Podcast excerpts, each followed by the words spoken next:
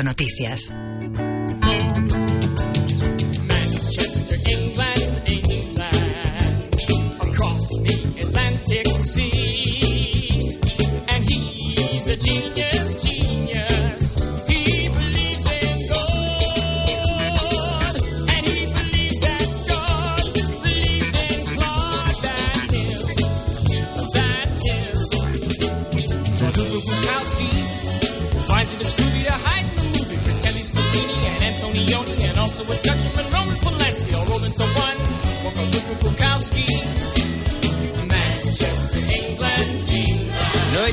8 y 1 en Canarias. Disfrutamos mucho y aprendemos mucho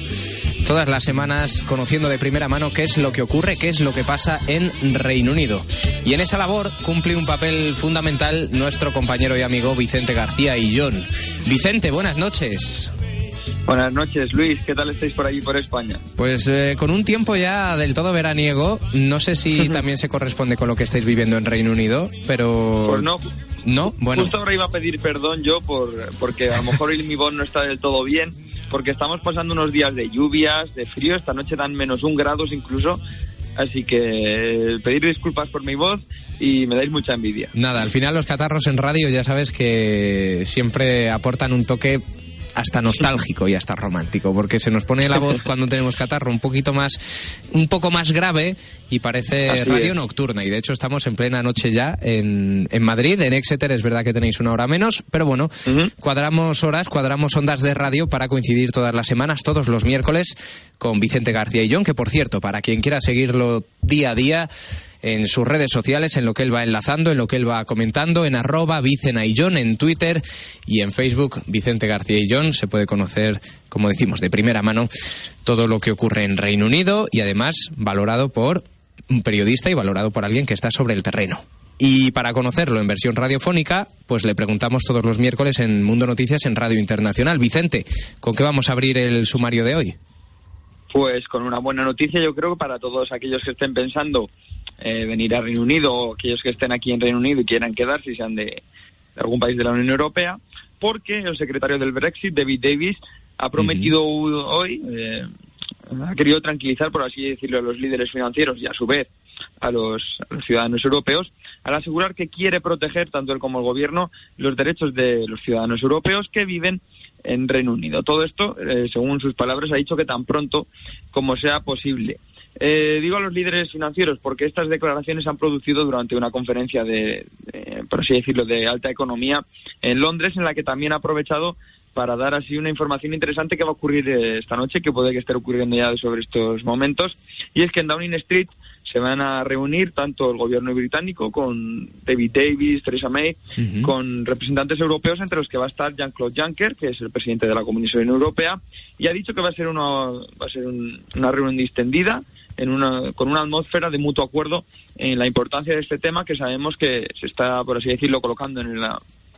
en, el, en el ranking, en el top 1 de prioridades a la, hora de negociar entre Reino Unido y la Unión Europea estos derechos tanto de los europeos en Reino Unido como de los británicos en suelo eh, europeo. Así que veremos que em, estaremos atentos por si, si acaba la reunión pronto y podemos dar alguna noticia. He leído que el encuentro lo ha propuesto la propia Theresa May, que ha nacido la iniciativa por parte del gobierno británico. Sí, sí, efectivamente, porque eh, esto me, me, da pie para hablar porque yo he estado preguntando eh, a la gente y ellos me han dicho que yo,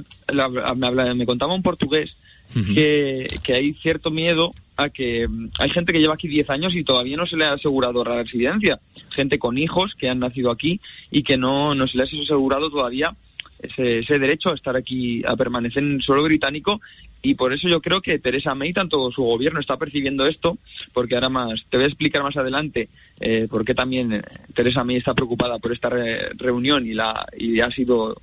de, iniciativa propia del gobierno británico, y es que la población, por así decirlo, no sabe nada, absolutamente nada de lo que va a pasar con sus vidas en, en estos dos años que dura la negociación, incluso después. Te decía, el motivo, aunque nosotros nos, nos guste pensar que el motivo es que la gente está preocupada, la gente de a pie, el motivo es que los que están preocupados son los altos ejecutivos. Ah, claro. Eh, te digo esto porque eh, los líderes financieros, como te decía, que son los que ha querido calmar Teresa May en primera instancia, eh, han salido al paso sobre todo con el ejecutivo, el jefe ejecutivo de Barclays, y es Staley, que ha sido el que más ha alzado la voz. Ha dicho que él cuenta en sus filas con 3.000 empleados europeos y que necesita decirles cuanto antes que sus empleos están a salvo aquí y no busquen otras ofertas o otros países en los que trabajar. Además ha dicho el propio Staley que la política en materia de inmigración ahora tiene que ser más importante que nunca, más que la económica y cualquier otra, y que ha dicho que incluso eh, alcanzándose un acuerdo va a haber mucho trasvase de bancos desde Reino Unido y Europa, por tanto lo que tiene que hacer Teresa May, ha dicho según él, es concertar esta reunión, que ha conseguido que lo hagan. Eh, como vemos, los que más influyen son los líderes financieros y, por lo menos eh, se han puesto un poco de acuerdo las, las, las pretensiones de tanto del la gente trabajadora de Europa como los líderes financieros se han puesto de acuerdo y han conseguido que Teresa May eh, tenga esta reunión con, la Unión Europea y veremos en, qué queda. Al hablar de preocupación, Vicente, no sé si se circunscribe, más allá de las élites económicas y las élites financieras, no sé si se circunscribe a la sociedad de habitantes en Reino Unido, de ciudadanos comunitarios que, comunitarios que residen allí, o también en los trabajadores puramente británicos, también hay cierta preocupación sobre qué va a pasar, o es algo que, bueno, día tras día van pasando las jornadas y tampoco les preocupa mucho más allá qué va a ocurrir a nivel económico tras el Brexit. Yo creo que es, lo que te iba a decir ahora mismo, porque yo creo que a los británicos eh, no tienen ninguna preocupación. Es lo que a mí me sorprende, que ellos no estén nada preocupados. Yo te digo que percibo mucho la preocupación en los ciudadanos europeos que vivimos aquí, porque ellos sí que están preocupados, porque no saben qué tienen que hacer. Si tienen, es cierto que con la gente que hablaba me decía que les han dicho, a los que llevan aquí mucho tiempo, que no van a tener ningún problema en concederles una visa o un permiso de residencia, pero que tienen que pedirlo eh, cuanto antes. Si bien es cierto, he hablado con otra gente que lleva aquí menos tiempo, no le han dado ni esa opción ni le han hablado de ello, eh, así que, por así decirlo, los, ciudadanos europeos están muy preocupados y los británicos eh, prácticamente nada. He hablado con un par de ellos me ha dicho que para ellos el Brexit no, no tiene por qué suponer algún problema. Y es que no. Les he intentado explicar por qué podría suponer un problema, pero ellos dicen que eso no va a ocurrir, que ahora, encima más, que Teresa May va a tener mucho tiempo para negociar y con un gobierno eh, fuerte, porque ellos dan por hecho que va a ganar, tanto las encuestas como eh, la población, así que ellos no están nada preocupados, eso me sorprende. Claro, entiendo que al final eso preocupa a quien se juega algo pero ellos ya votaron, ellos ya tuvieron su cita con las urnas y ahora simplemente se dejan hacer y esperan a que, salvo las elecciones en las que van a tener que decidir el gobierno que va a dirigir los designios de, Reino Unido, ellos ya se dejan hacer por completo. Es bueno eh, que se ocupen del Brexit las élites políticas y nosotros queremos seguir con nuestra vida y beneficiarnos los que hayan votado, los que crean que les beneficia el Brexit y los que no, pues aguantar el, el chaparrón. Hay más asuntos que afectan a Reino Unido encaminados por la senda política también, Vicente. Ahí está, porque como, como venimos hablando, eh, queda poco tiempo para las elecciones y tenemos que hablar de ellas. Y la semana pasada te decía que el Partido Liberal podría jugar un papel importante en las elecciones del, del próximo 8 de junio. Pues hoy se han llevado un varapalo y es que eh, David Ward, que eh, era un candidato por condado de aquí de Reino Unido, ha sido apartado del, por, el propio líder del partido porque considera que sus comentarios pueden ser extremadamente dañinos para los judíos y los ha calificado de ofensivos y antisemitas. E incluso, como te decía, falta poco más de un mes y lo que ha, lo que ha pensado, eh, eh, por así decirlo, la Comisión Ejecutiva del Partido Liberal es que esto puede provocar que el ascenso que venían experimentando, como te contaba, desde las locales del año pasado, se estanque. Y por tanto, ellos lo que quieren, Tim Farron en concreto, que es el líder del partido, se ha visto obligado a apartar eh, a, un antiguo miembro del Parlamento, recordemos, porque David Ward era miembro del Parlamento, por comentarios hacia los judíos, como te decía, que desde el punto de vista del partido, y luego te diré más adelante, Teresa May también, son equivocados y profundamente ofensivos, como te decía. Un partido en ascenso, eh, más que nada, más que ninguno, tiene que cuidar este tipo de elementos que, que pueden desestabilizar un poco este ascenso y este, este aura impoluta que suelen tener porque no se han visto nunca en las instituciones y no tienen ningún problema ni de corrupción ni de este tipo. Y entonces lo que ha considerado Tim Farron que ante la duda de si estos comentarios pueden ser dañinos o no, ha dicho, oye, mira, David Ward, te tienes que ir porque nosotros no queremos vernos perjudicados. Y además, eh, este tema va a estar muy en la opinión pública porque Teresa May, hoy aprovechando las Prime Minister Question, que luego hablaremos también como siempre Luis, se ha mostrado muy decepcionada eh, delante de todo el Parlamento y ha dicho que los liberales eh, no pueden dar una oportunidad a alguien que encima viene del Partido Laborista y que es un candidato muy cuestionable porque tiene un pasado antisemita. Como te decía, eh, Teresa May lo ha puesto en escena, entonces ya sí que Tim Farron no ha tenido nada que hacer y se ha tenido visto muy obligado a, despedirle y por la, por la puerta grande, por así decirlo. Eh, como te decía, ellos han hecho un trabajo de campo en el, en el escaño por el que iba a ir David Ward y les, este estudio de campo les demostraba que tienen muchas opciones de recuperar el escaño que tenían que perdieron y lo que quieren con esto es que estas opciones sigan vigentes porque claro, es un partido pequeño que se ve en la obligación de rascar todo lo que pueda y si el estudio de mercado les ha dicho que aquí tienen un, un filón en el que atacar, pues ahí se van a quedar. Por tanto, eh, David Ward ya no podrá ser candidato y es un, es un revés, por así decirlo, para el Partido Liberal de cara a un mes, queda nada, un mes Luis, y, esto puede suponer la pérdida de un escaño que tenían prácticamente ganado. ¿Crees que puede mm, ser un cambio significativo? ¿Puede tener unas consecuencias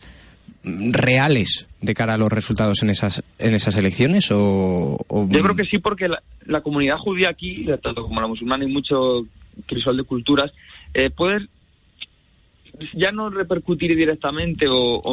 a nivel general pero sí yo creo que la, opinión pública ya no va a quedar este el Partido Liberal Demócrata se, se le veía como un partido inmaculado no tenía ningún problema ni de corrupción, ni de, este tipo de temas, no era ni antisemita ni nada. Entonces, si te sale un, un, candidato que además era es parlamentario, que tenía una larga tradición política aquí en Reino Unido, ha estado en el Parlamento, venía del Partido Laborista, o sea, estaba, por así decirlo, en las instituciones, eh, sale esto, era una, por así decirlo, era una cabeza visible del partido, no era como si le pasa a un alcalde de un ayuntamiento pequeño, sino que era estaba en el top 10 del Partido Liberal Demócrata. Si le pasa esto, pues yo creo que le va le va a ocasionar la pérdida de votos, eh, no sé yo hasta qué punto, pero ya te digo, la comunidad judía aquí es muy importante. Cuando pasaron los atentados eh, se quisieron solidarizar con los musulmanes y estuvieron en todas las manifestaciones, tanto judíos como musulmanes. Así que yo creo que, sobre todo en las grandes ciudades, le va, le va a costar muchos votos que yo creía que iban a ir ganando y que ahora veremos qué pasa. Y de hablar del ámbito político, hablar del ámbito que nos toca a nosotros y además nos toca en primera persona, el ámbito mediático y también el ámbito de las redes sociales. Así es, porque eh, Facebook, más que nada, eh, le, han, instado a Facebook a que dé un paso al frente para luchar contra las noticias falsas ante estas vísperas en las que nos encontramos de elecciones. Como te decía, eh, este problema de las noticias falsas azota a Facebook de un tiempo a esta parte y, por así decirlo, también se ha querido colar en la contienda electoral. Damian Collins, que es el presidente del Comité de Cultura, Medios y Deportes en la Casa de los Comunes, un cargo muy largo, como podéis ver, ha instado a la red social de Mark Zuckerberg a mejorar su respuesta ante las noticias falsas de cara a las elecciones del 8 de junio y eh, también ha dado unas guías para cómo hacerlo, también ha querido meterse en cómo gestionar Facebook y ha dicho que se puede bloquear a usuarios y avisar acerca de este tipo de material en, eh, como medidas de cara a proteger a estas elecciones. El motivo, según el propio eh, Damien Collins, es que este tipo de informaciones pueden suponer una amenaza para la integridad de la democracia, ya que, claro, el gran número de votantes que se informan a través de Facebook, según él, es muy grande y pueden ser engañados. El parlamentario conservador, recordemos, del partido en el poder, se ha mostrado muy comprometido desde hace un par de años ya con la causa y ha concertado reuniones eh, tanto con Facebook eh, Reino Unido tanto como Estados Unidos para que veáis que Damien Collins está bastante concienciado con el tema y no para de exigir que la compañía eh, se muestre tan en serio con este tema como lo hace con el abuso infantil o con los derechos de copyright. Solo quiere que se sitúe a este nivel, que por así decirlo Facebook lo está dejando como un mal menor sin embargo, lo que quiere también Collins es que pase a este nivel de, como puede ser el abuso infantil, la pornografía, los derechos de copyright, y, llega a este nivel. Ya termino con esta noticia porque es que mm, voy a dar unos datos acerca de por qué las fake news son peligrosas, y es que eh, tenemos, el, tenemos el, el ejemplo de Estados Unidos, en el que el top 20 de historias falsas durante los tres últimos meses de campaña en Estados Unidos fueron mucho más compartidas que el top 20 de sus homólogas verdaderas y por tanto los votantes en Estados Unidos, que son muchos los que seguían a través de Facebook, fueron a, las elecciones con teniendo más en cuenta las noticias falsas que las verdaderas. Y esto puede generar a la hora de votar pues un grave problema porque como nos han enseñado, por ejemplo, nosotros que estudiamos periodismo, dijeron que la democracia y el periodismo están eh,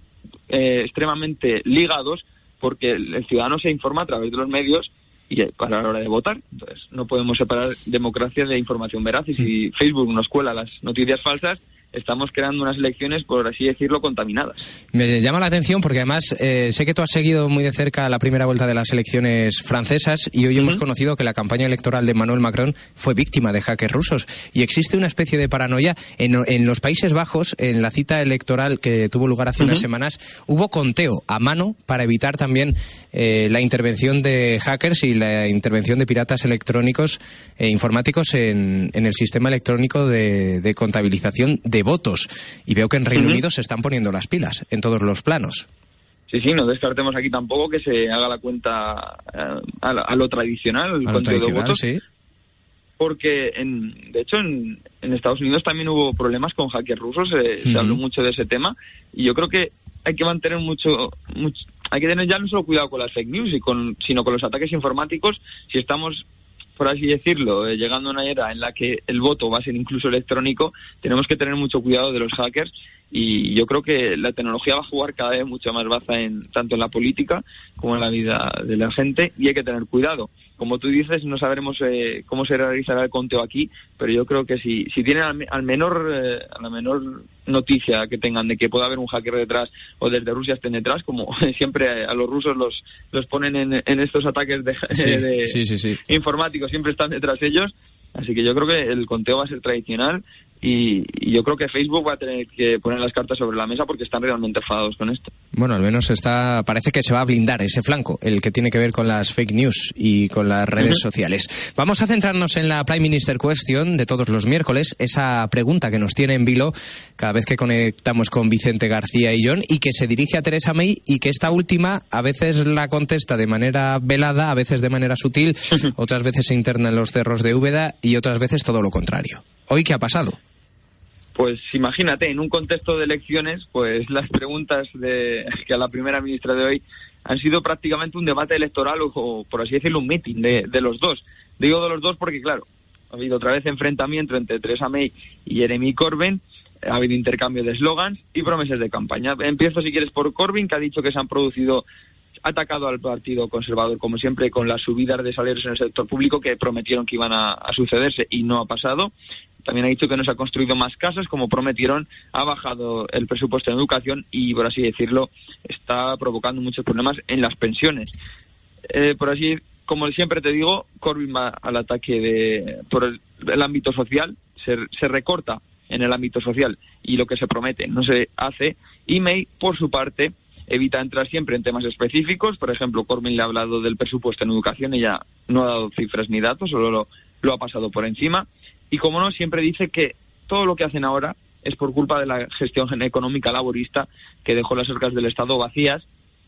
y que ellos se están viendo obligados a recortar y a, primo, y que unos, a priorizar unas áreas por encima de otras. También te digo que ahora es una batalla de eslogans porque Theresa May no para de repetir que si quieren votar a alguien fuerte y estable, que voten por ella. Han contado, había, había un artículo en,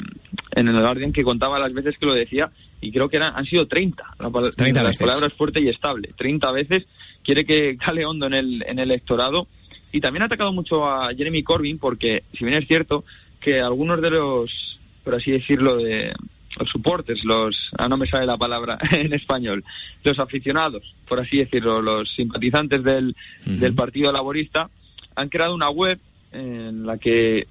están, por así decirlo, cuestionando el, liderazgo de Corbyn, diciendo yo voy a votar a Corbyn, pero poniendo peros, algo que, le, que ellos consideran que le falta a Jeremy Corbyn, y claro, esto May lo ha usado para atacarle diciéndose, diciendo que cómo va a gobernar un país o cómo va a gobernar un consejo de ministros, un, un parlamento, si incluso los, sus propios seguidores no, no lo creen fuerte y, y líder capaz. Entonces por ahí ha ido May, le han puesto muy fácil hoy estos simpatizantes, que parecen no serlo tanto, se le han puesto muy fácil a, a Teresa May para atacar hoy. Pretende plantear un silogismo muy inteligente. Teresa May. Reino Unido necesita un gobierno fuerte y sólido y durante la campaña pues saldrá a relucir la frase lo que proponemos nosotros, lo que propone mi partido y lo que propongo yo como futura presidenta de Reino Unido es un gobierno sólido y fuerte. Entonces los, los habitantes de Reino Unido pues unirán los puntos, conectarán los signos y dirán, bueno, pues Teresa May representa la fortaleza y la solidez. Una última, Vicente, referida a la cuestión de la salud, a los hospitales de Reino Unido. Sí, una última que además está un poco conectada con España y es que los hospitales de Reino Unido eh, quieren dar ejemplo y van a dejar de vender bebidas que ellos consideran no sanas, es decir, las que tienen azúcares añadidos. Aquí las grandes empresas como Mark Spencer y Grex, que son las que se dedican, por así decirlo, al vending y a, los productos alimenticios, han acordado reducir la, la proporción de venta de sus bebidas en todos los hospitales de Reino Unido. Van a mantener, eso sí, un 10% de, de las que vendan. Van a tener un poco de azúcar porque han dicho que en casos de crisis de diabéticos puede venir bien para salvar una vida puntual. Así que han dicho que un 10% de bebidas tienen que tener en el hospital por si acaso.